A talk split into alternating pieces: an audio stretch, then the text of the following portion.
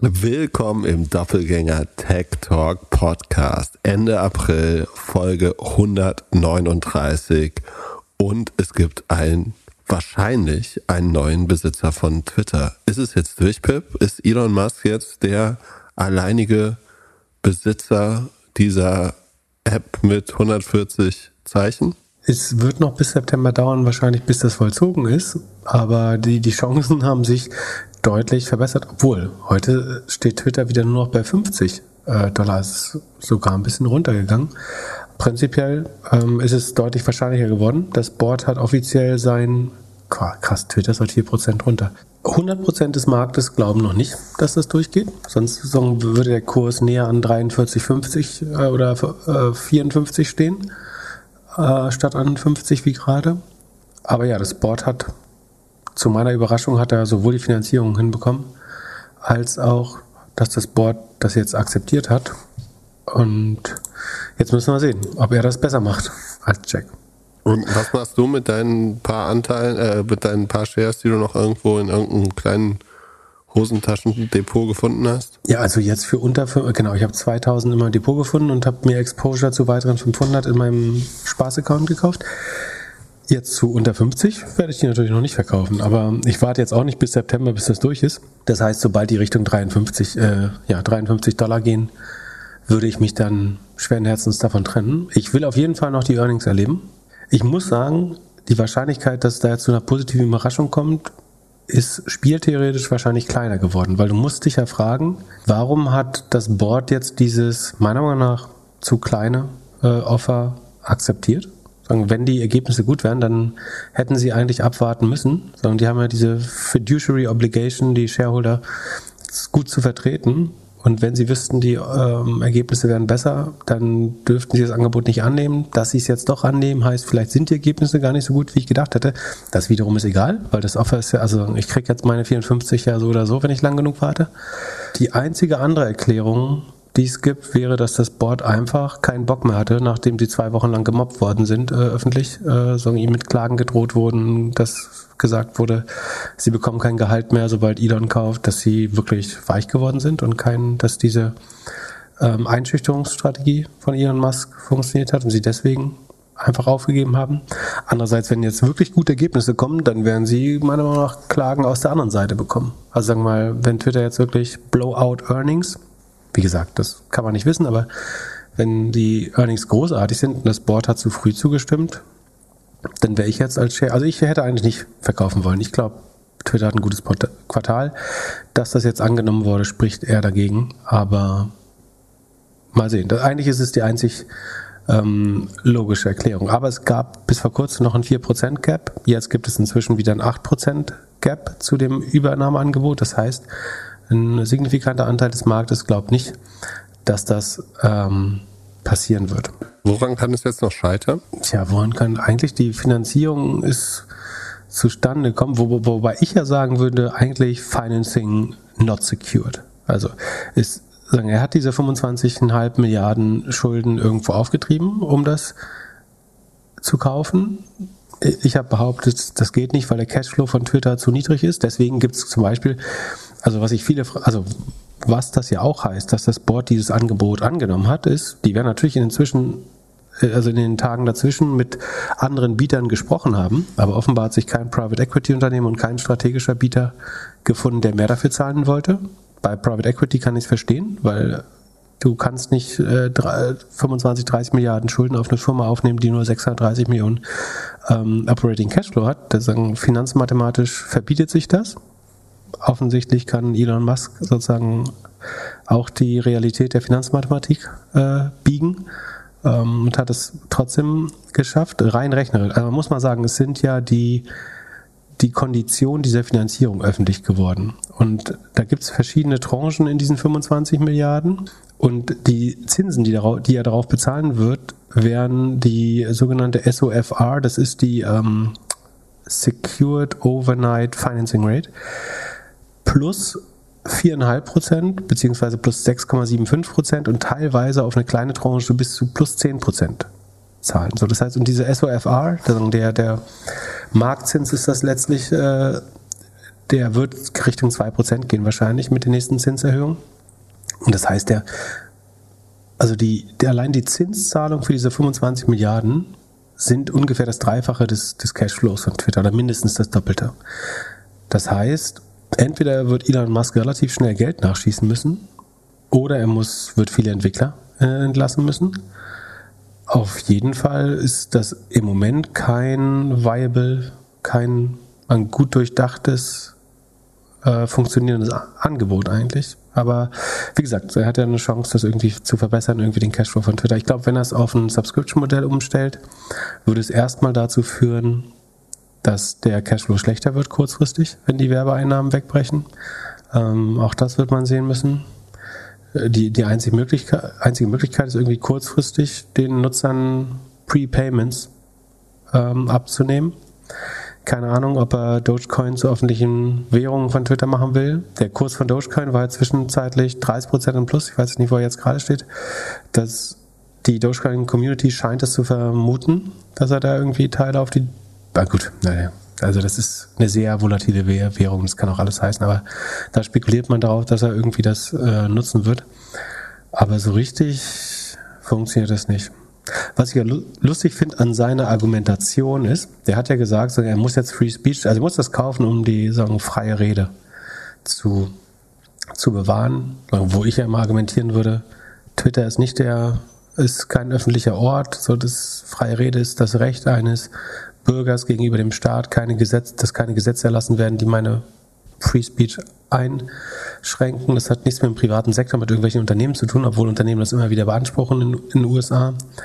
Ähm, aber wenn du erst sagst, so, ich muss Twitter kaufen, das ist der, der neue Town Square, der Marktplatz der Ideen, der öffentliche Ort, der Marktplatz.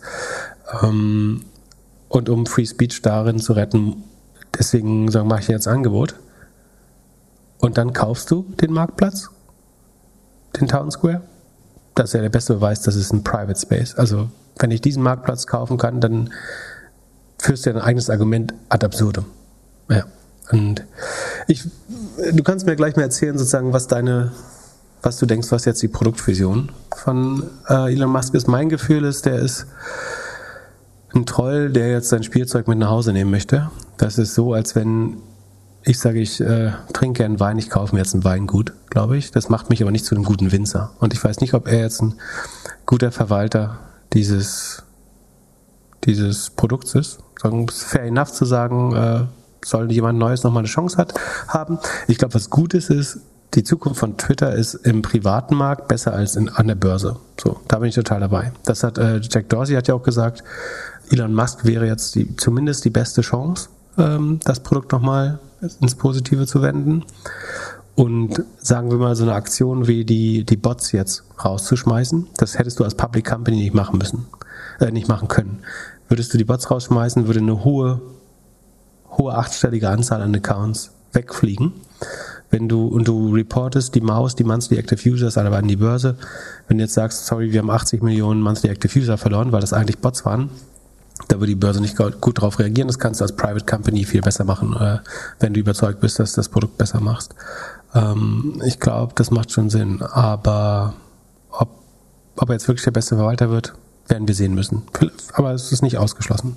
Aber was, was glaubst du, was sind jetzt die, die ersten Schritte, die passieren werden bei Twitter, die wir sehen werden? Ja, erstmal nochmal zurück zum, zur Transaktion. Ich glaube, dass keiner mitgeboten hat, weil alle sich angeschaut haben, dass das Ding fast wertlos ist, wenn Elon da nicht mehr drauf ist. Also er hat das Weingut gekauft, aber jetzt fängst du wieder an mit, der würde da verschwinden. Das, äh, Elon Musk würde niemals ah, Twitter verlassen für länger als zwei Wochen. Doch, der würde ein neues Weingut finden. Also, äh, also ja, ich glaube, auf jeden Fall war das ein Grund, warum keine anderen mitgeboten haben. Okay.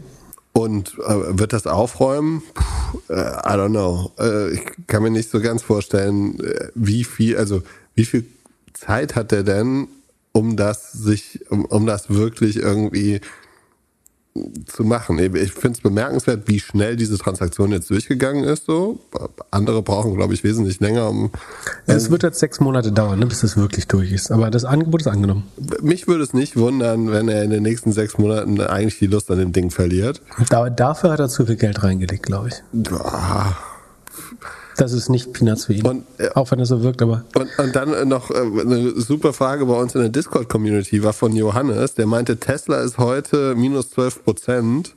Mal schauen, wie lange Elon sich Twitter noch leisten kann. Also was passiert denn, wenn jetzt, wenn jetzt ähm, äh, Tesla nicht mehr die, die äh, absolute super Auto-Lieblingsaktie ist und sich jetzt irgendwie, ja, ich würde nicht sagen halbiert, aber mal so 25 Prozent runtergeht? Also das ist ein Teufelskreis letztlich. Ne? Also Tesla fällt, also einerseits wegen der Marktlage heute, es war kein guter Tag, es ist viel rot, aber auch, weil Leute genau wissen, mit welcher Währung Elon Musk Twitter kauft, nämlich indem er wahrscheinlich Tesla-Aktien nicht nur beleiht, sondern auch verkauft. Um die, also 20 oder 22 Millionen in dem Deal sind ja auch äh, Assets, also Equity, Vermögen. Das muss er irgendwo herholen und sagen, sagen wo, woher holt der, äh, der Dingsbums den Most äh, von seinen Tesla-Shares? Ähm, und als Tesla-Aktionär kannst du diesen Deal nur doof finden, eigentlich. Sagen, du hast Distraction. Der, dein CEO wird sich jetzt mit noch mehr, also nachdem er irgendeine Boring Company macht, irgendein SpaceX macht, hat er jetzt ein, noch ein weiteres Kind und du weißt nie, welches Kind wird am meisten lieben. Das ist ein Problem. Und ja, wenn der Tesla-Kurs weiter fällt, dann ähm, sinkt auch der Beleihungswert der Anteile, die er eingebracht hat. Äh, dann muss er, kriegt er einen Margin Call, dann ruft morgen Stanley an und sagt, hm, wir haben dir auf 62,5 Milliarden deiner Twitter-Shares 12,5 Milliarden Dollar geborgt. Und diese 62,5 Milliarden sind aber inzwischen nur auf 55 Milliarden wert. Das heißt, wir brauchen nochmal 2 Milliarden. Cash von dir oder mehr Tesla-Aktien. Ähm, das führt nur in eine Richtung. Also es ist schon sehr wichtig, dass der Tesla-Kurs relativ stabil bleibt. So 10 Prozent so bei der Volatilität, Volatilität, gerade macht vielleicht noch nichts, aber wenn es weiter in die Richtung geht, oder 12 waren es heute, glaube ich, ähm, dann ist das äh, definitiv nicht gut. Und was die, die Aufmerksamkeit angeht, der wird sich nicht wirklich darum kümmern wollen. Und es gibt viele Leute, die sagen, sagen, seine Ideen, die er gerade droppt auf Twitter, sind eher so, so, so wie du in einem ähm, Product Officer Interview nicht den Job bekommst, nämlich indem du irgendwelche Thesen in den Raum. Hast du das gelesen auch? Also nicht meine Idee, ne? Also es äh, hat irgendjemand auf Twitter geschrieben. Aber sozusagen, ja, das hier müsste anders sein, wir brauchen Edit-Button, äh, ich löse das Bot-Problem. Also das ist nicht, wie du ein Produkt verbesserst, indem du irgendeinen Wunsch äußerst, sondern äh, also den Weg dahin zu finden, es ist ja nicht so, dass Twitter das alles noch niemals probiert hätte oder drüber überlegt hat, sondern es, sind, es ist ein steiniger Weg, der, der nicht einfach ist. Ähm, das Identity-Problem zu lösen ist alles andere als einfach. Der Edit-Button ist vergleichsweise einfach dadurch. Ich glaube, er wird sehr enttäuscht sein von der Qualität der Entwickler bei, bei Twitter. Ja, kulturell könnte die Firmen ja nicht unterschiedlicher sein. Ja, so. die, die Kosten werden steigen, so Snapchat zahlt super Gehälter und die, der, der Übergang auf das Subscription-Modell, falls das macht, wird auf der, auf der Einnahmeseite hart sein. Die Kostenseite muss aber irgendwie managen, damit der Deal funktioniert. Also das Schlimmste, was, was einer Firma passieren kann, ist eigentlich ein CEO, der nicht wirklich im Produkt ist, aber jede Woche eine neue Produktidee hat. Also, wenn man es so sieht, ist es eigentlich zum Scheitern verurteilt jetzt. Und äh, es kann sich nur im Wert halbieren und dann kommt, ja, Bill Gates vielleicht ein bisschen besser trainiert und, äh, und schnappt sich das wieder. Oder schnappt sich das. Was glaubst du passiert mit deinem, du hast ja gesagt, Twitter wird der nächste Podcast-Player. Was passiert mit Spaces und Audio? Benutzt Elon nicht, wird vernachlässigt, ja, glaube ich, genau. weil es ihm nicht gefällt. Könnte ich mir auch so vorstellen ist nicht, also ist nicht sein Format, äh, deswegen äh, raus. Kommt wahrscheinlich in irgendein Krypto-Button rein, wo man irgendwie, äh, also ich, ich glaube, es geht eher kennst, in die Kennst du den typischen russischen Oligarchen oder Bauunternehmer, der sich ein Restaurant kocht? Nee. Äh, kauft und dann sagt, wie das Essen zu kochen ist, dass der sicherste Weg, ein Restaurant zu ruinieren, ist irgendein reicher Investor, der glaubt, er weiß, wie das Restaurant laufen muss. Und ich glaube, äh, so wird im schlimmsten Fall, ne, es kann genau anders laufen und wie gesagt, jeder verdient die Chance, das nochmal besser zu probieren, weil bis hierhin hat Twitter es nicht besonders gut gemacht. Ne? Sie haben viel erreicht, was Reichweite angeht und so weiter und äh, Influence, aber äh, als Firma hat es einfach nicht funktioniert, muss man ganz ehrlich sagen. Und deswegen will auch niemand diese Firma kaufen, außer Elon Musk. Aber ich glaube schon, dass er so ein bisschen der, der reiche Restaurantbesitzer ist, der sein Lieblingsrestaurant äh, kauft und dann entweder nur draufzahlen muss oder auf jeden Fall kein besseres Restaurant rausmacht. Ja, und, und dazu noch zum Abschied. Carsten hat auf Twitter gefragt, ob äh, kein Spekulant, äh, super Twitter-Account, oder du mal Herrn Thelen äh, äh, erklär oder ihm erklären kann, was Herrn Thelen daran stört, dass Bill Gates jetzt eine überbewertete Aktie shortet. Achso, das war noch eine Side Story, die es gab äh, diese Woche. Also, da hat ja Scott Galloway recht, so Elon Musk äh, kriegt keinen mehr hoch, weil er nicht alle 48 Stunden in, in News ist. Ähm, und es ist irgendwie eine Story durchgestochen worden, dass Bill Gates Elon, Musk wohl auf Elon Musk zugekommen ist mit ähm, also einer Bitte um äh, Zusammenarbeit bei einem philanthropischen äh, Projekt, also irgendeine Charity-Aktion. Ähm, daraufhin hat Elon Musk ihn gefragt, ob ähm, dann das Family Office von Bill Gates weiterhin 500, ich glaube 500 Millionen Short Interest in äh, Tesla hat. Darauf meinte ähm, Bill Gates, I'm afraid so, but yes. ähm, und da meinte Elon so, ich kann dich nicht ernst nehmen, wenn du gegen die einzige Company, die irgendwie was für den grünen Planeten tut. ähm, so. Ähm, daraufhin hat äh, der rheinische Thought Leader Frank Bohlen getwittert, It seems like Bill Gates holds a 500 million short position in Tesla. You might not like the company, the products, or even be jealous that Elon Musk has more money, but this is just fucked up. Um, Tesla is very effectively fighting against our climate crisis. Does this make any sense?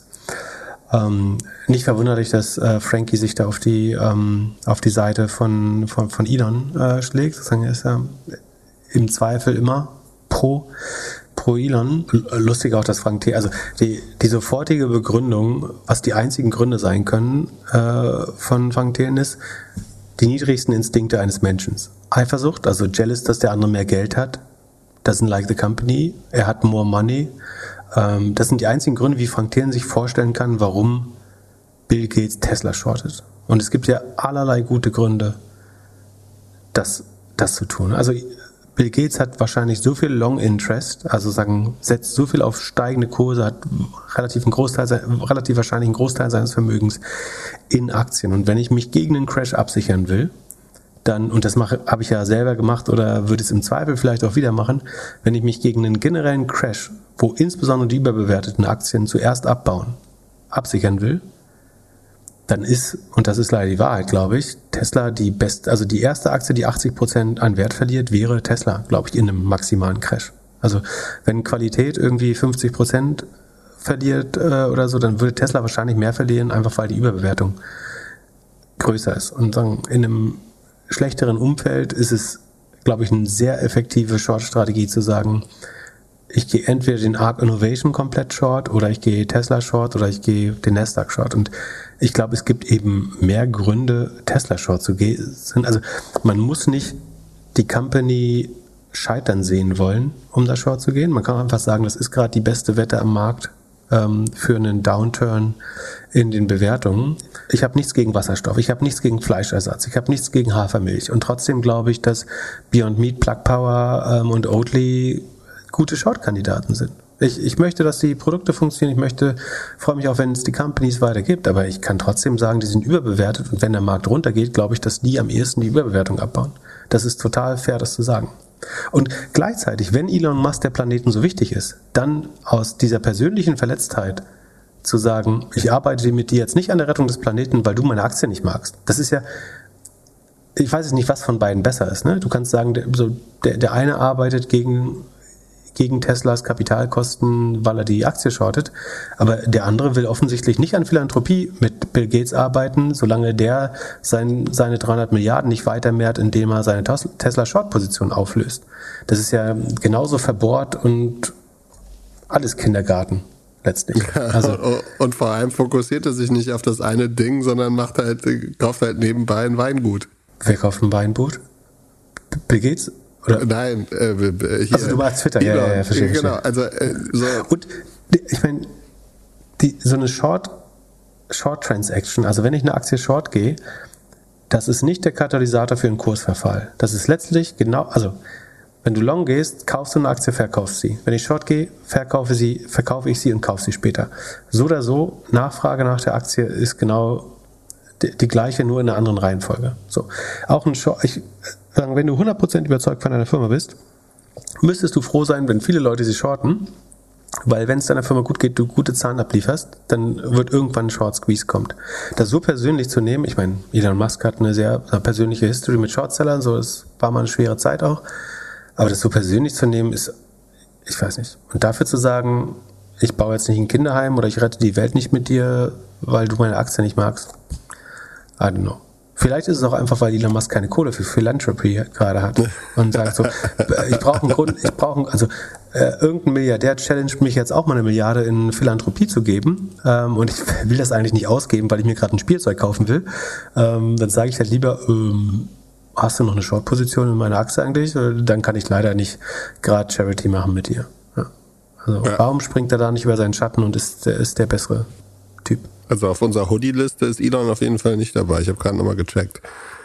Du, er, er, könnte ja auch einfach, ähm, er könnte ja auch einfach die die E-Mail oder die WhatsApp trotzdem publishen und sagen, ich finde es richtig uncool. Es wäre sogar der bessere Effekt. Ich finde es richtig uncool, dass du äh, eine der grünsten Firmen der Welt ähm, shortest. Aber wenn es für einen guten Kurs ist, würde ich dir trotzdem helfen. Abgesehen davon, dass Tesla in den Top 25 Verschmutzern äh, der der größten Unternehmen ist. Aber weil ähm, irgendwie die Rohstoffe für Batterien und so weiter auch irgendwo herkommen müssen äh, aus der Erde und das wiederum zu hoher Umweltverschmutzung führt, aber naja. Es handelt sich hierbei nicht um Anlageberatung. Keine spezifischen Kauf- und Anlageempfehlungen. Keine Anlageberatung, keine Rechtsberatung, keine Steuerberatung und auch keine Aufforderung zum Kauf oder Verkauf von Wertpapieren. Die Verantwortung für solche Trades liegt bei euch. Philipp und Philipp haften nicht für eure Verluste. Philipp und Philipp und Philipp können die Risikodisposition der HörerInnen nicht einschätzen. Ihr entscheidet selber, was ihr kauft und tragt dafür auch die Verantwortung. Alles könnt ihr auch nochmal unter doppelgänger.io slash Disclaimer nachlesen. Du meinst eben, heute ist einiges rot. Ich äh, gucke hier gerade auf diese Finanz-App, die ich hier habe. Ähm, da ist ja alles rot. Gibt es dafür einen Grund oder ist das, äh, ist das jetzt die Earnings Season? Geht das jetzt jeden Tag so?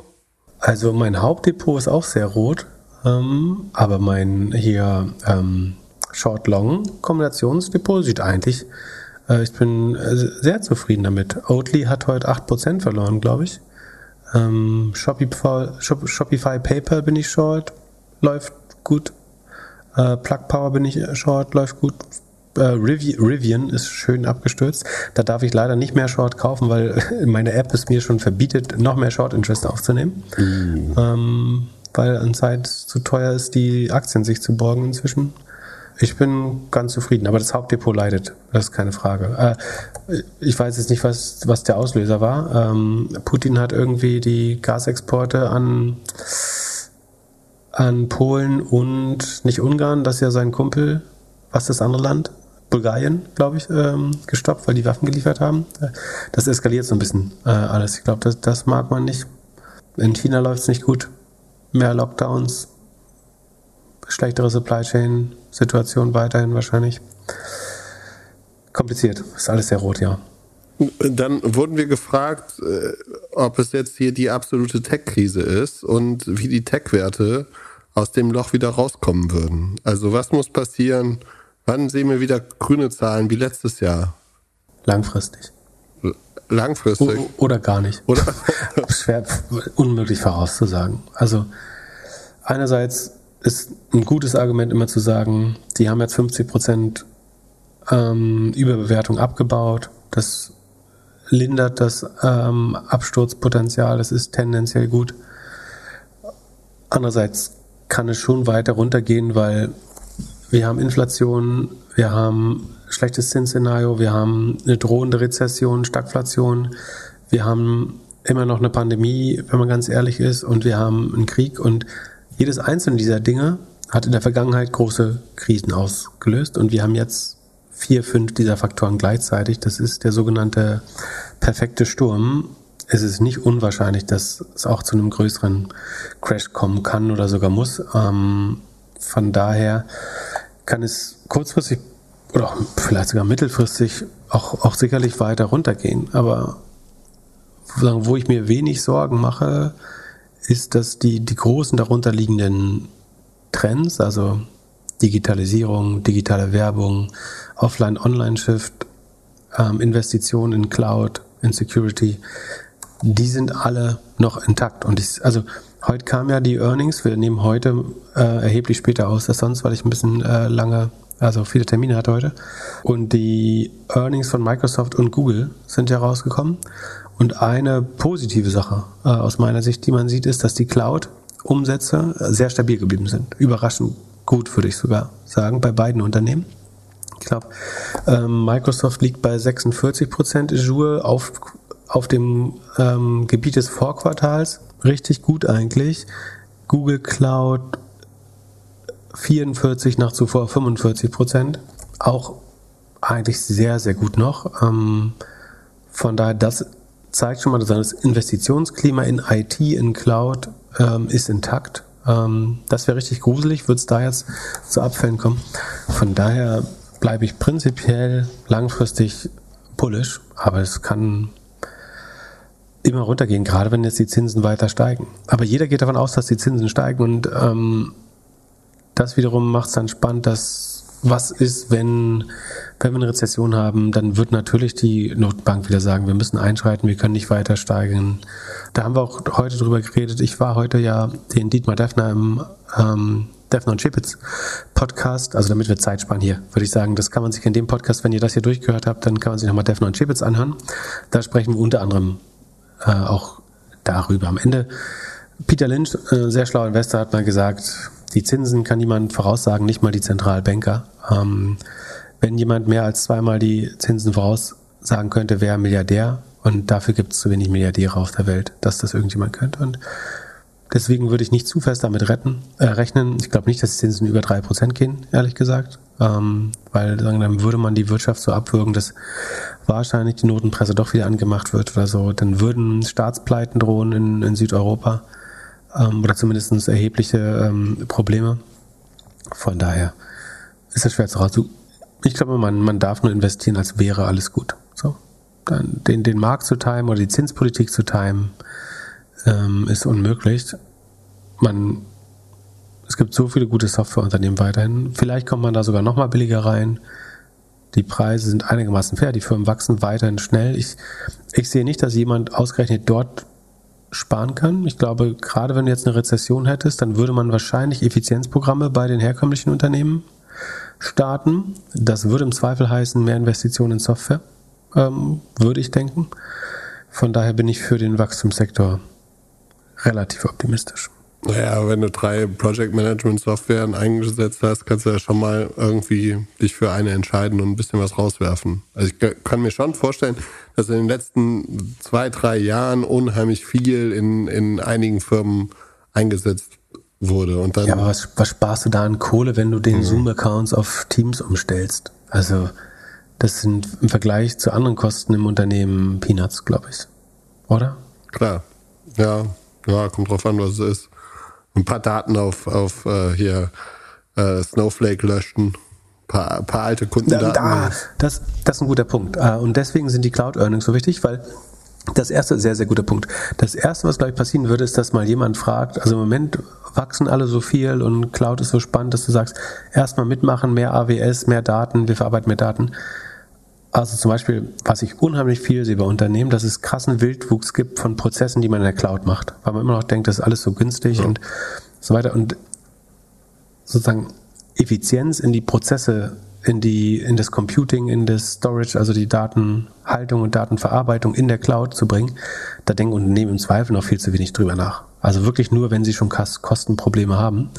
Und es, das wäre ein Zeichen, ne, dass irgendwann bei AWS oder Azure ähm, oder Google Cloud Plattform ähm, die Umsätze langsam weniger wachsen. Das würde heißen, die Unternehmen drehen den Dollar zweimal um, aber das so gerade die ganz aktuellen Ergebnisse von Google und Microsoft zeigen das eigentlich eben nicht, sondern dass da weiter investiert wird. Wie gesagt, das, das Klima insgesamt könnte fast nicht schlechter sein, aber ähm, was willst du jetzt machen? Hin und her traden? Jetzt raus aus der Cloud, dann gehst du in, in irgendwelche Blue Chips und äh, zyklischen Aktien und wenn dann eine Rezession kommt, dann verlieren auch nicht die Wachstumsziele. In der Rezession verlieren die Konsumgüterkonzerne, ähm, die, die Autobauer, die Maschinenbauer, also die Konsumgüter sogar noch ein bisschen weniger, aber vor allen Dingen die, die Maschinenbauer, die Autobauer, äh, die, die Banken, äh, die leiden unter einer Rezession zuerst. So, wenn du jetzt in, in Value oder Blue Chips wechselst, dann ist das nicht ich glaube nicht die beste. Also immer dieser, der, der Zyklik hinterherzulaufen, ist, glaube ich, eine der schlechtesten äh, Strategien. Haben wir damals schon gesagt, im, ähm, innerhalb von Corona, wo das immer angesagt war, jetzt kommt der große, die große Sektorenrotation, wo ist sie geblieben? So. Bis, bis November lief weiter Wachstum und auch danach sind die anderen Sektoren nicht so viel besser gelaufen. Ja. Dazu kam noch eine Frage und zwar Rebalancing von 100% Tech auf 50-50 mit MSCI World. Also jemand hat die letzten Monate äh, alles in, in Tech-Aktien investiert oder die letzten Jahre, ist damit ja, auch eine gewisse Zeit sehr gut gelaufen und ist jetzt am überlegen, ob er die Hälfte irgendwie ins MSCI World setzen würde. Würdest du das machen? Du, du bist doch eigentlich überhaupt nicht in, in ETFs drin, oder? Du red, oder du empfiehlst es und glaubst, es ist die beste, beste Sache, aber selbst setzt du doch eher auf Einzelaktien, oder? Ja, ich selber habe ja ein anderes Profil. So, das würde ich jetzt niemandem äh, nahelegen, so zu handeln. Aber so meiner äh, besten Freundin würde ich wahrscheinlich schon sagen, dass das äh, Sinn macht. Ich würde tendenziell immer das versuchen, durch Zukäufe nach und nach, also sozusagen positiv zu verwässern und nach und nach mehr MSCI World aufzubauen. Jetzt umschichten fühlt sich natürlich teuer an, weil man gerade 50% Verluste dann ähm, realisieren würde oder irgendwie 30 oder wie, wie weit das unter Wasser ist. Man weiß ja nicht, in was für einer Tech der drin war. Aber mir würde es schon auch schwer fallen, jetzt die Aktien zu verkaufen, ehrlich gesagt. Wenn ich irgendwie könnte, würde ich eher nach und nach mehr MSCI World dazu kaufen. Jetzt umschichten, es fühlt sich für mich so an, als wäre es nicht der beste Zeitpunkt, aber hm, ich würde es so graduell machen, glaube ich. Und ich, also ich kann nur zwei Dinge sagen. Das eine ist, langfristig ist MSCI World sowieso besser, weil das die wissenschaftlich richtige Strategie ist. Andererseits werde ich selber immer 100% Wachstum sein. So.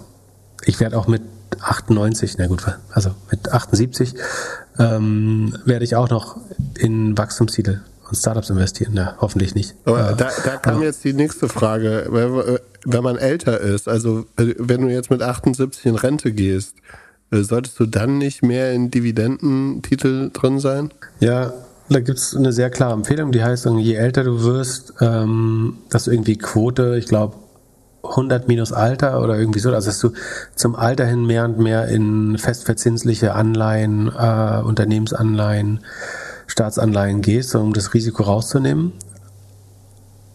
Das ist dann wichtig, wenn man plant, aus diesem Vermögen sozusagen seine Rente zu bestreiten. Dann braucht man mehr Sicherheit und kann nicht mehr so viele Verluste erleiden, beziehungsweise wäre es zu gefährlich. Wenn man Vermögen aufbaut und am Ende will man es doch seinen Kindern vererben, also man weiß, man fasst dieses Geld sowieso nicht an, dann glaube ich, kann man auch in, in Wachstum oder in Aktien bleiben. Also wenn du entsparst im Alter, sagen wir, du hast bis 65 irgendwie ein paar hunderttausend Euro angespart und du weißt, du wirst die jetzt entsparen über die letzten äh, irgendwie so Gott will, 30 Jahre, dann musst du das nach und nach in sicherere Papiere umschichten, damit du sagen, nicht mit dem, damit dir der nächste Crash nicht zehn Lebensjahre kostet, ganz einfach gesagt. ähm, aber ich glaube, wenn du eh nur Vermögensaufbau machst und du willst, du wirst das Geld eh nie anfassen, da bauen sich deine Enkel oder Kinder das erste Haus für, dann finde ich, kann man auch in Aktien bleiben.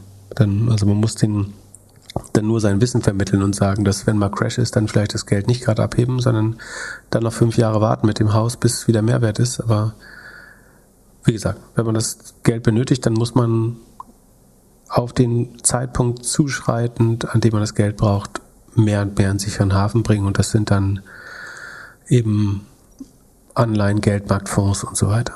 Und äh, Bitcoin und NFTs.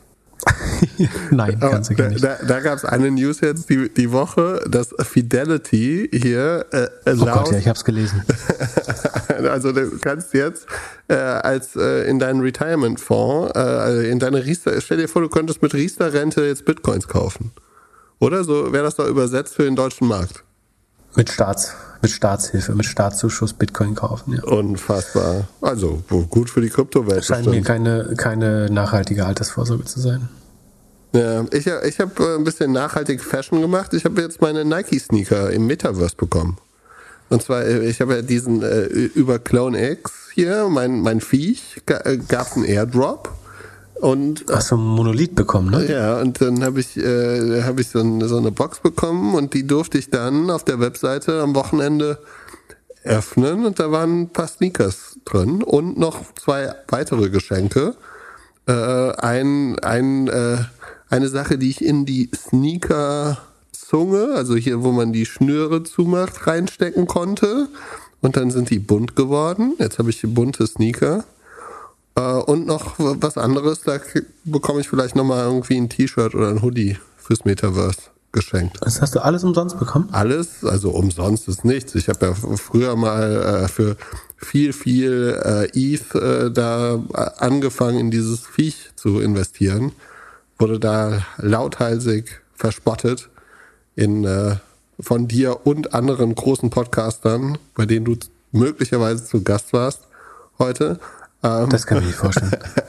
Aber ja, scheint zu funktionieren und äh, die Nike-Strategie im Metaverse äh, ist ganz witzig. Und es gibt jetzt. Hast du dir das Design, ich sehe gerade deinen Schuh, hast du, der ist nur 1,6 wert, so schön. Äh, hast du das Design selber ausgesucht? Nee, oder? das kam durch dieses Ding, was ich da reingezogen habe. Also, Aber der war ohne das Design mehr wert, oder? Ja, ich, ja. Ich, ja, ich, keine Ahnung, um ehrlich zu sein. Aber ich, ich glaube, ich habe auf jeden Fall nicht eine der Super Limited Editions wieder, sondern eher so ein äh, Seitenprodukt. Äh, Aber den Monolith hast du weiterhin noch. Ja, ich habe jetzt noch einen weiteren Monolith. Das wird wahrscheinlich ein Hoodie oder ein T-Shirt oder so in, in Zukunft. Und ich gehe auch davon aus, dass ich diesen Sneaker irgendwann in Real bekomme. Ach so, in Real.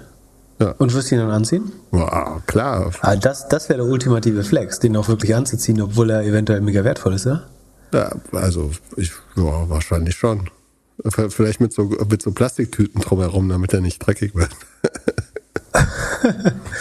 äh, also ich habe auch so einen Sneaker, aber ich weiß überhaupt nicht, was ich damit tun muss jetzt. Hast du dir den auch gekauft? Natürlich. ich mache alles, was du machst. Sehr gut, du aber du, mein, mein, Krypto, äh, mein, mein NFT-Messias. Äh, du musst dir halt jetzt auch noch so eine, so, so eine Farbkartusche kaufen, glaube ich. Das kostet extra Geld und danach ist er weniger wert. Ja, oh ja, oder du lässt ihn einfach so. Ist auch nicht schlecht. Ich lasse ihn lieber so. Aber er hat erstmal einen Wert verlieren, verloren. Ja, und dann äh, auch äh, super äh, News hier im, in, im, im Metaverse. Äh, Moonbirds, die haben sich ja äh, groß positioniert hier mit Kevin Rose und seinem Team. Einer von denen, der, der irgendwie Anfang des Jahres als COO angefangen hat und die ganze PR-Welle jetzt mitgeritten ist, hat sich die Woche entschieden, dass er jetzt raus ist. Er macht jetzt lieber einen Fonds. Also irgend so ein NFT. Um in NFTs zu investieren. Ja. Äh, also dafür, ich meine, äh, ja, ist schon, schon interessant. Und hier, hier der. Und wie lange war er bei Moonbird? Vier Monate. Aha. Und ich hätte ihn fast noch interviewt. Ich hatte ein Intro bekommen von jemand, der in dieser Proof-Community ist und hätte ihn fast noch vor zwei Wochen interviewt. Das hat er leider kurzfristig abgesagt. Und ähm, weil er meinte, sie haben genug Presse. Äh, und ja, und äh, die haben irgendwie 10 Millionen bekommen von unter anderem dem Reddit-Gründern hier, Alexis oder so. Eugenien. Mhm. Und da finde ich, also ich, ich habe mir da so ein Video angeguckt, wo der mit Kevin Rose dann redet. Ich habe so ein bisschen das Gefühl, also ich, ich, ich kann mir nicht so vorstellen, dass äh, zwei Jungs, also jetzt mal vereinfacht, die vor 20 Jahren schon mal das Internet erfunden haben, das Internet jetzt nochmal erfinden.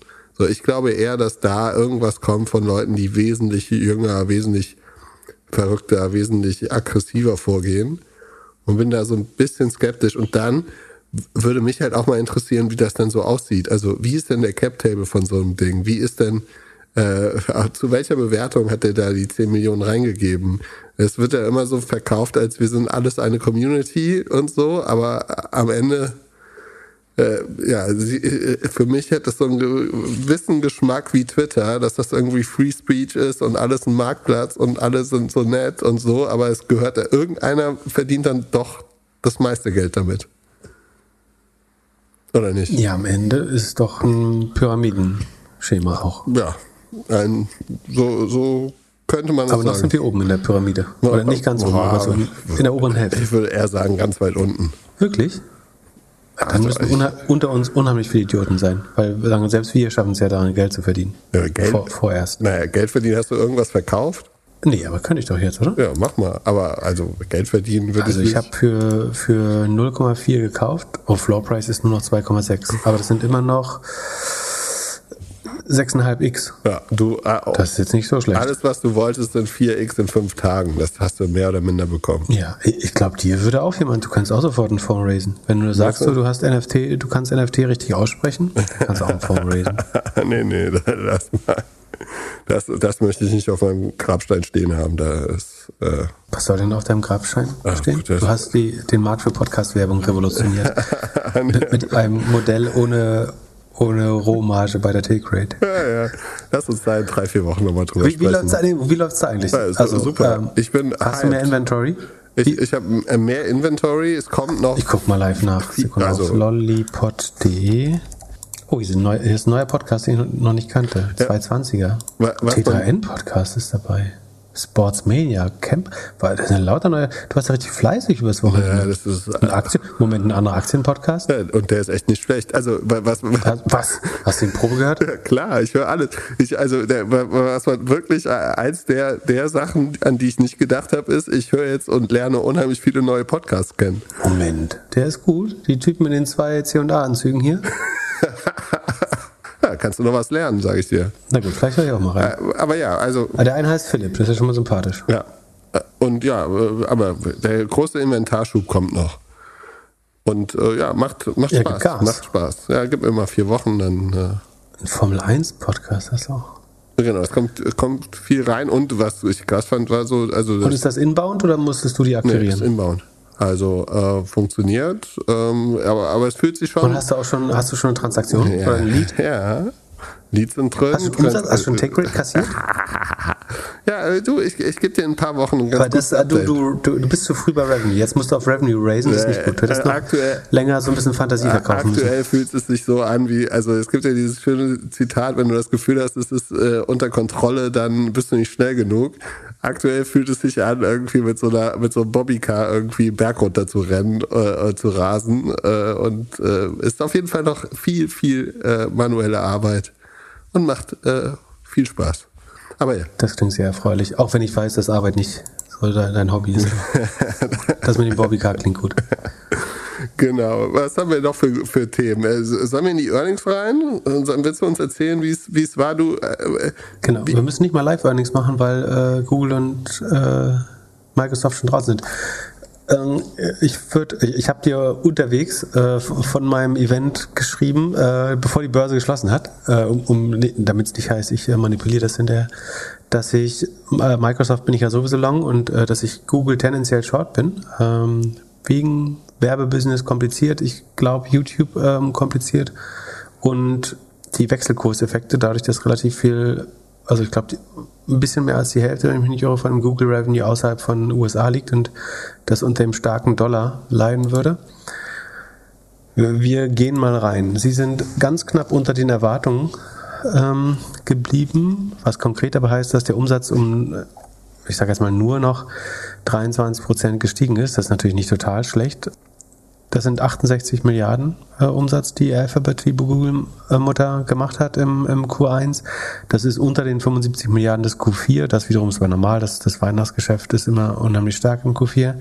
Und wie gesagt, die 68 sind aber nur 23 Prozent mehr als im Vorjahr. Auch die, sagen der, man muss sagen, auf dem Zweijahresdurchschnitt ist es sogar ein leichter Anstieg wieder. Das ist ganz interessant. Also wir berechnen ja um den Corona-Effekt so ein bisschen rauszubügeln, immer die 24 Monats CAGR, also die, ähm, die sozusagen aggregierte Wachstumsrate der letzten zwei äh, Jahre durchweg und die zeigt sogar einen positiven Trend. Die war vorher unter 28 teilweise und ist jetzt bei 28,5, also geht leicht positiv. Das Search Business ist mit 24 Prozent gewachsen, ähm, deutliche Verlangsamung äh, zur Corona-Phase. Ähm, auch da auf 24 Monatssicht, eher eine Beschleunigung sogar. Aber, ähm, und das war meine Befürchtung, YouTube leidet. YouTube ist das Wachstum auf 14 Prozent runter. Und das ist insofern nicht gut, dass YouTube ja eigentlich sozusagen im Fall, dass die Aussage, dass das Search-Business vielleicht nicht ewig so stark wachsen kann, äh, richtig wäre, dann wäre YouTube sozusagen der nächste Wachstumshorizont von Google. Und YouTube wächst im Moment langsamer als Search. Und das ähm, ist beängstigend wäre übertrieben, aber so besorgniserregend. ich glaube, der Grund ist klar. Der, TikTok, ähm, Tick, Tick, genau. Tick, Tick, TikTok. Genau. Aber man könnte auch meinen, dass YouTube daran gewinnt, dass die Leute zu geizig sind, für Netflix auszugeben. Aber auch die scheinen alle auf TikTok abzuhängen.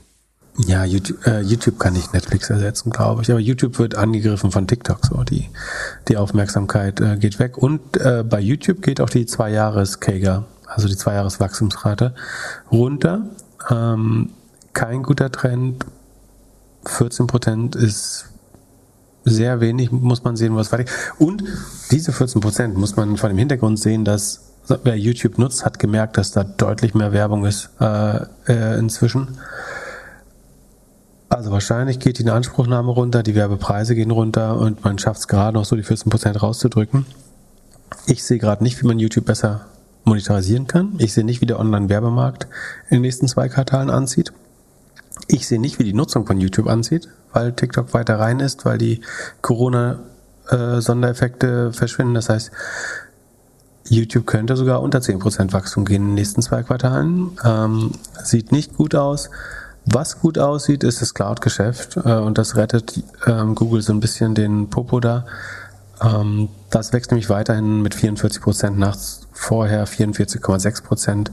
Ähm, sehr solide und die Other Bets machen auf haben ihren Umsatz äh, verdoppelt äh, von von 198 auf über auf 440 äh, Millionen. Da weiß ich gar nicht, welcher der Bets, äh, ob das Waymo ist oder ähm, da signifikant Umsatz gemacht hat.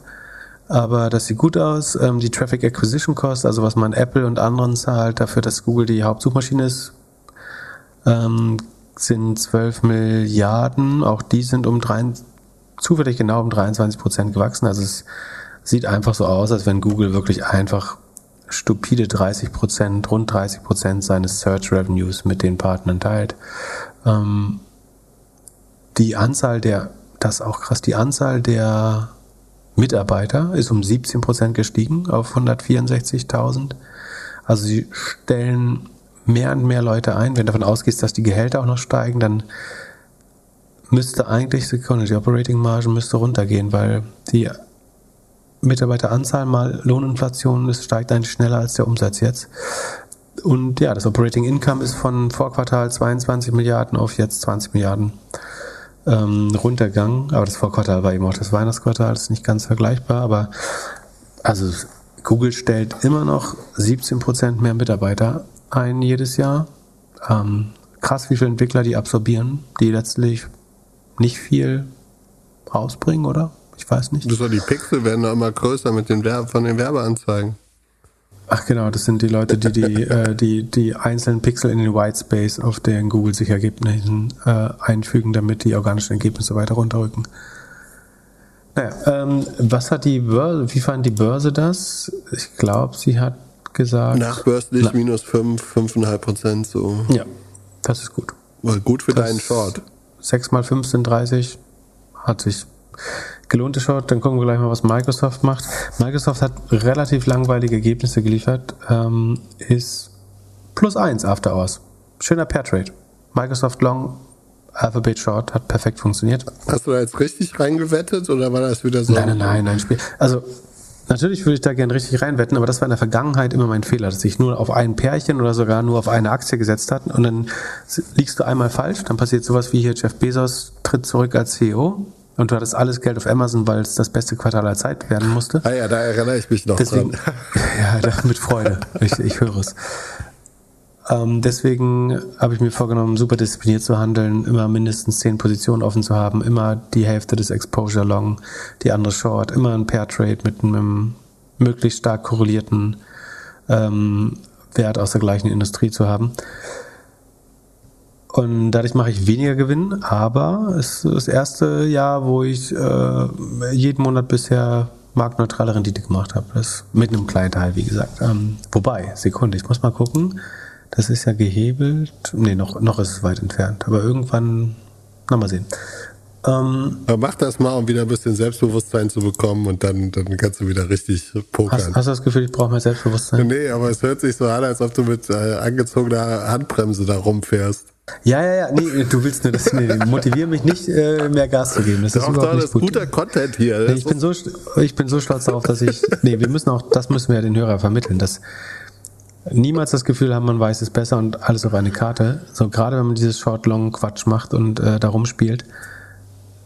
Also das, was den Erfolg garantiert, ist nicht das richtig liegen, sondern das diszipliniert nicht zu viel Geld in eine Aktie stecken, sondern im Moment habe ich ja fast 20 Positionen offen sogar. Ähm, und immer rund die Hälfte Short, die Hälfte Long, nicht ganz genau, aber un, ungefähr. Krass, Oatly hat sein Geld schon vervierfacht. also, Das läuft. Oatly echt hat dein Geld vervielfacht, äh, ihr eigenes Geld Nee, nicht. äh, ihr ist nicht, aber ähm, meins. O- Oatly waren. Ähm, ich, kann, ich kann ja mal, mal sagen, also, ähm, Nein, tu's nicht, tu's nicht. Es gibt viel zu viele Ideen. Das lassen wir mal. Äh, aber äh, kurz. Achso, ich habe ich habe ein paar gute Short-Long-Kombinationen übrigens äh, auch im DevNow und Chipits. Also die, die meisten, die ich hier drin habe, nicht die meisten, aber zwei Drittel von denen, die ich gerade tatsächlich spiele, habe ich bei ähm, bei DevNow und Chipits erklärt. Da, dann haben, wir- sparen wir uns das auch hier, müssen wir nicht doppelt erzählen. Hast du Boah, kriege Robinhood so viele drin? Hörer von uns. Bitte? Hast du Robinhood drin? Nee, die reporten, ne? Ja, die haben vor allem, habe ich gerade bei uns in Discord gesehen, die äh, werfen 9% ihrer Fulltime-Employees raus. Also, Das klingt nicht nach guten Earnings. Ne? äh, das hört sich nicht gut an. Ähm, Aber lass uns zu Also bei, Microsoft. noch ganz kurz zu Microsoft, äh, um das abzuschließen. Ähm, insgesamt leicht äh, übertroffen die Erwartungen. Gut, äh, das, worauf ich zuerst geguckt hätte, wäre äh, Azure das oder Azure das Cloud Business 46 Prozent nach 46 Prozent im Vorquartal. Super Wachstum. Ähm, solange sie das schaffen, macht man sich wenig Sorgen um das äh, andere. Ähm, was man nicht sieht, ist, ich glaube, die LinkedIn-Ergebnisse. Ich habe noch nicht ganz tief reingeguckt, aber ich habe noch nicht die LinkedIn-Ergebnisse einzeln ausgewiesen gefunden, sondern nur das Segment und das ist relativ langweilig. Ähm, und was besonders ist, sie weisen das erste Mal ihren Security Revenue aus, der mit 41, Pro- äh, 45 Prozent gewachsen ist, äh, 2021. Also entweder ist das das Segment, was Microsoft in Zukunft am, spannenden, am spannendsten findet und deswegen weisen sie es mit aus, oder es ist auch eins der, das offenbar am besten wächst mit 45 Prozent, beim Gesamtwachstum, glaube ich, von ähm, 18 Prozent. Aber also auch Microsoft scheint an den Cybersecurity-Sektor zu glauben, wächst dort sehr stark und fängt jetzt an, das einzeln auszuweisen. Ähm, 45 Prozent ist nicht schlecht für eine Company von der Größe. Wahrscheinlich wird das Segment noch relativ klein sein. Aber insgesamt gute Zahlen. Und wie gesagt, der Markt hat's leicht gemocht. Gar nicht so stark, aber 18 Prozent, ja, 20 wären schöner gewesen. Aber 18 Prozent ist, glaube ich, gut für Microsoft. Dann lass mal ins Preview gehen. Wir haben ja diese Woche noch eine ganze Menge Earnings. Fangen wir an mit Facebook. Ich habe ja kein Geheimnis daraus gemacht, dass ich glaube, dass Facebook, wenn überhaupt, negativ überraschen wird. Ähm, ich kann da falsch liegen, äh, bin mir gar nicht so sicher, aber ich glaube, Facebook macht einen Großteil des Umsatzes im Ausland. Das durch die Währungssituation, starker Dollar, sollte allein das schon drücken. Das blaue Facebook verliert Nutzer, Instagram stagniert, die Werbepreise sinken, glaube ich. Du wettest noch dagegen, das werden wir rausfinden. Snap hat uns einen ersten Eindruck gegeben. Ähm, WhatsApp ist nicht zu monetarisieren. Mark Zuckerberg ist ähm, besessen vom Metaverse und Oculus, das bringt aber keine Kohle. Was sollen sie machen? Wo, wo sind die positiven News? Wo ist die M&A? M&A geht nicht. Ich weiß nicht, wie Facebook mich positiv überraschen kann. Ähm, das Abwärtspotenzial ist begrenzt irgendwie. Es ist schon sehr günstig geworden, aber diese, diese scheinbar günstige Bewertung basiert auf der Annahme, dass Facebook immer die gleiche Marge haben wird. Und das haben wir gerade bei Google gesehen. Google steigert seine Mitarbeiterzahl um 17 Prozent und ich würde davon ausgehen, dass die Preise für Entwickler um mindestens drei, zehn Prozent steigen jedes Jahr. Das heißt, du hast einen Kosteneffekt von 25 Prozent, also die, die Marge von Facebook ist unter Druck, wenn der Umsatz nicht weiter wächst. Wir können mal gucken, wie, letzt, wie schnell er zuletzt gewachsen ist. Äh, Das war ja schon nicht mehr so grandios. Ach, lustig, ich habe Facebook nicht mehr, oder heißen die Meta? Die sind nicht, ich habe Facebook noch nicht mal im Sheet. Und dann muss ich mal woanders gucken. Wir nehmen Väter für die, für die, Väter. Feta. Wir, wir nehmen Feta mal für die äh, Dokumentation des Verfalls ruhig mit ins äh, Sheet auf, würde ich sagen. Wir hatten letztes Quartal noch 19% Wachstum. Ich, ich würde ja am liebsten einstellig sehen, das wird ein bisschen schwer, aber ich, ich würde es mir wünschen. Ähm, Cashflow ist halt noch brutal hoch, 18 ähm, Sekunden im Kuf. Also auf Jahressicht 58 Milliarden. Milliarden Cashflow. Ähm, also sie sind mit 10, 12 mal Cashflow bewertet. Aber wenn der Umsatz nicht schnell, also bei 19% Umsatzsteigerung, das war letztes Quartal, das wird jetzt weiter runtergehen, also vielleicht bei 15, vielleicht sogar knapp einstellig oder niedrig äh, zweistellig liegen, dann wachsen die Kosten, die Personalkosten schneller als der Umsatz. Das heißt, die Operating Margin wird weiter runtergehen. Und dann kannst du deinen ähm, Discounted Cashflow Modell dir schön, ähm, naja, wohin stecken. Ich, ich glaube, Facebook kann weiter runter. Und es ist nicht so abgesichert, wie, wie es scheint. Okay, aber das haben wir ja schon mehrmals erklärt, das, da müssen wir jetzt nicht weiter drauf rumreiten. Ja, Wir haben Pinterest. Pinterest ist auch meine Ad also meine Online-Advertising-Wette war ja Facebook, Pinterest Short, Snap und Twitter Long. Snap hat reported, war tendenziell Outperformer. Twitter wird reporten, ist aber relativ egal, aber sozusagen durch das Übernahmeangebot hat das jetzt gut funktioniert, äh, was mehr Zufall ist. Pinterest sollte extrem am E-Commerce hängen. E-Commerce hat eine schwere Zeit. Ich glaube nicht, dass Pinterest einen Volumeneffekt durch Nutzerwachstum hat, unwahrscheinlich. Die Leute gehen wieder raus, ist ein schwaches Quartal, ähm, der Frühling.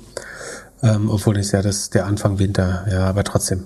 Also Corona Opening Season, die Leute können wieder zum Home Depot, können wieder zum ähm, zum XX Lutz, was weiß ich. Ich glaube, Pinterest schwer. Ähm, was nicht heißt, dass ich nicht an die Company glaube, aber es wird schwer, gute Zahlen zu liefern dieses Quartal. Du hast eigentlich nur Gegenwind. Wo ist der Rückenwind bei Pinterest? Siehst du irgendwas, was Ihnen helfen könnte? Nee, Produkt nie genutzt. Also Spotify? Spotify sehe ich am ehesten. Ich, ich würde es eher neutral einstufen. Problem wäre, ich glaube noch nicht, dass der Werbemarkt so stark einbricht, dass du auch bei Podcast-Werbung sparst. Ich glaube, die hat tendenziell Rückenwind. Also die wird nicht boomen, aber vielleicht auch nicht zurückgefahren werden.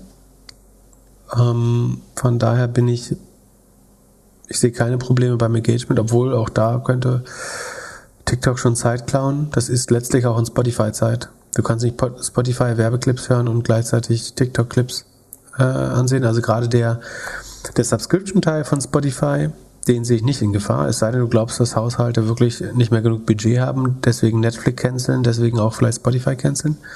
Aber ich glaube, der werbefinanzierte Teil von Spotify, da könnte es schwerer werden, weil der mit TikTok ähm, konkurriert.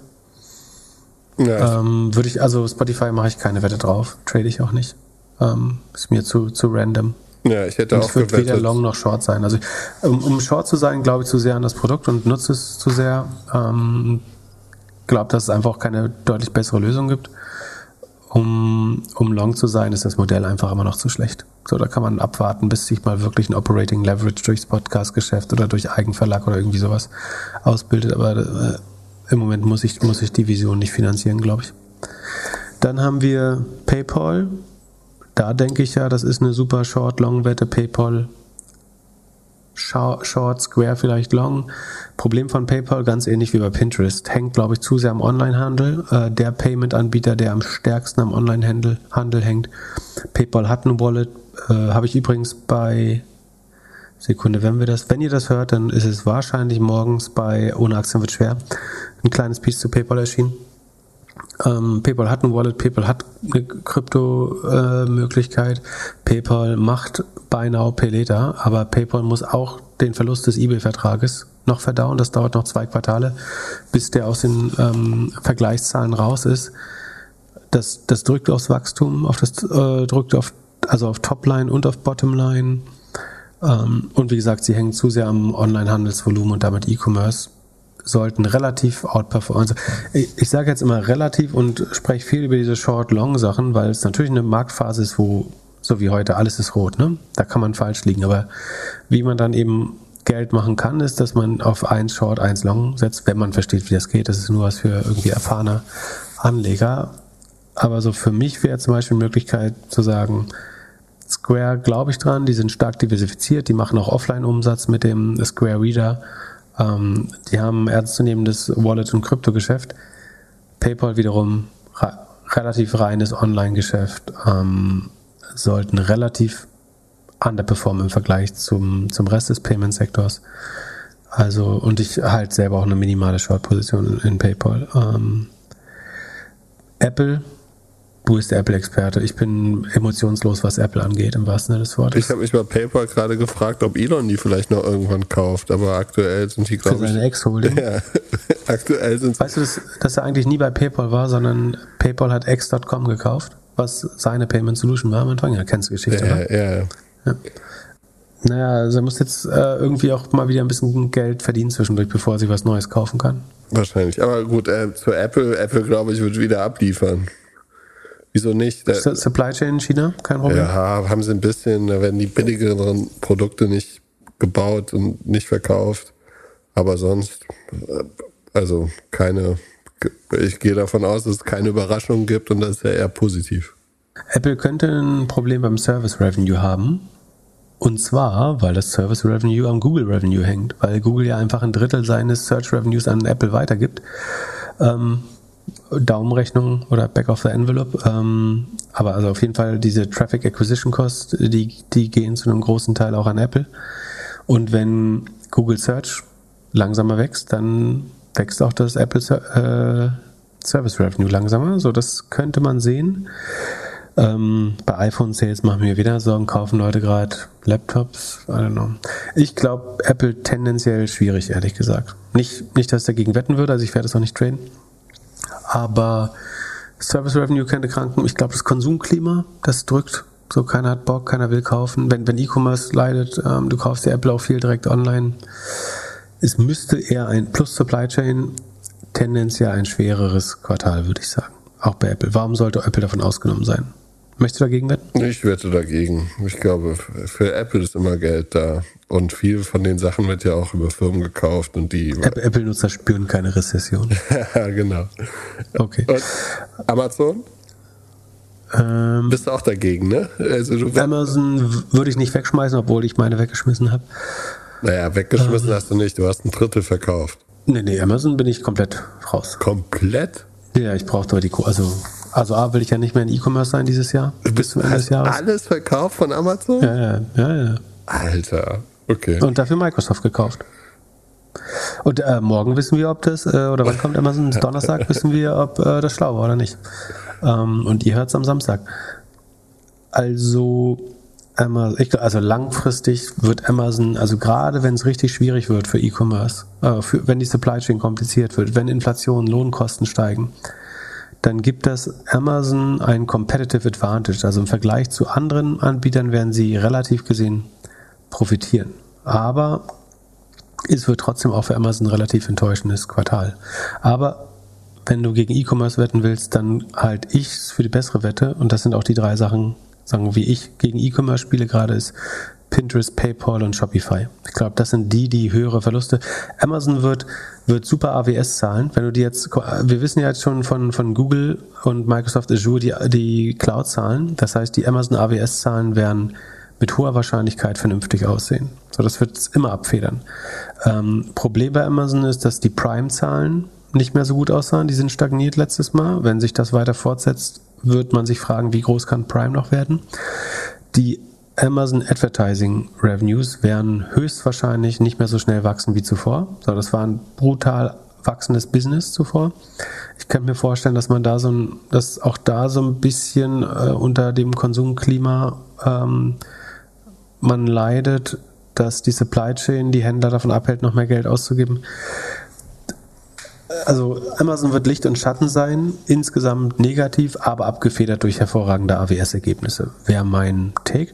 Und weil Amazon so viel Licht und Schatten ist, würde ich lieber klar auf gegen Shopify, gegen Pinterest, gegen PayPal wetten, dass die werden relativ klar, also glaube ich, stärker unter dem E-Commerce, unter der E-Commerce-Depression leiden. Twitter ist eigentlich für den Arsch jetzt, da geht es nur noch ums Recht haben. Ähm, ich bilde mir ein, die Ergebnisse müssten hervorragend sein. dass das Board jetzt das Übernahmeangebot ge- angenommen hat, lässt mich daran zweifeln. Ähm, und ich habe jetzt schon Angst davor, richtig dumm auszusehen. Aber andererseits, bi- bisher liege ich ganz gut, da kann, kann ich mir auch mal ein, zwei äh, leisten, äh, die daneben liegen. Robin Hood kommt noch äh, am Donnerstag. Da hast du gerade gesagt, sie feuern Leute. Das, von wird- Earnings zu machen, ist ein relativ klares Zeichen, würde ich sagen. Äh, Ja. Sie haben eine Übernahme in UK gemacht, das ist ein positives Signal. Kosten sparen zeugt von Realitätsbewusstsein, aber ich hatte die Aktie schon reagiert, ich schau mal ganz kurz, aber ähm, da würde ich jetzt fast noch. Ähm, das bessere Robin Hood ist übrigens Coinbase, habe ich ja heute beschlossen. Äh, ja, nur 4%. Ah, ist nachbörslich nochmal 4% runter. Ist vielleicht ein bisschen zu spät. Ähm, aber ich glaube, Coinbase könnte. Äh, Coinbase hat ein gutes Venture-Ecosystem, ähm, sollte von NFTs profitieren, holt viermal so viel Geld aus seinen Benutzern raus und hat dreimal so viel Assets under Management wie Robinhood. Ähm, ist zugegebenermaßen auch viermal so viel wert, aber monetarisiert eigentlich besser. Ist volatiler, weil sie mehr am Kryptomarkt hängen, aber Robinhood hängt am Aktienmarkt, das ist auch nicht besser.